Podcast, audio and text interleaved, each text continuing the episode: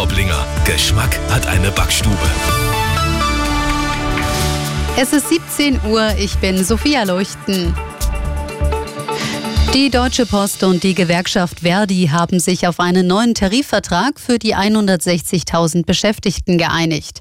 Das teilte die Deutsche Post am Nachmittag mit. Mit der Einigung seien langwierige Streiks vermieden worden. Verhandelt wurde in Düsseldorf. Nach dreieinhalb Jahren haben die deutschen Katholiken ihren Reformprozess synodaler Weg abgeschlossen. Der Vorsitzende der Deutschen Bischofskonferenz Betzing zeigte sich zufrieden. Die deutschen Katholiken haben auf ihrem synodalen Weg wichtige Reformen beschlossen.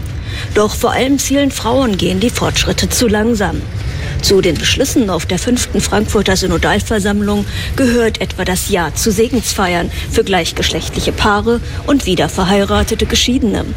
Doch mancher Beschluss kam nur in weichgespülter Form zustande, so die Kritik.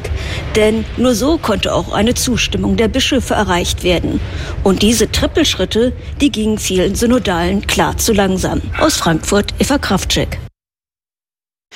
Die Amoktat in Hamburg lässt Rufe nach einem schärferen Waffenrecht lauter werden. Der Chef der Gewerkschaft der Polizei, Kopelke, fordert, das Gesetz sofort zu ändern.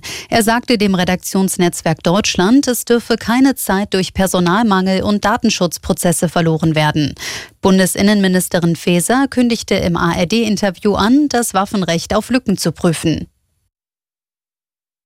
Beim Skisprung-Weltcup in Oslo hat Karl Geiger das Podest erreicht.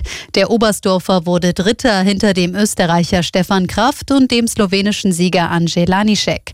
Mit Andreas Wellinger sprang noch ein weiterer Deutscher in die Top Ten. Er wurde Fünfter.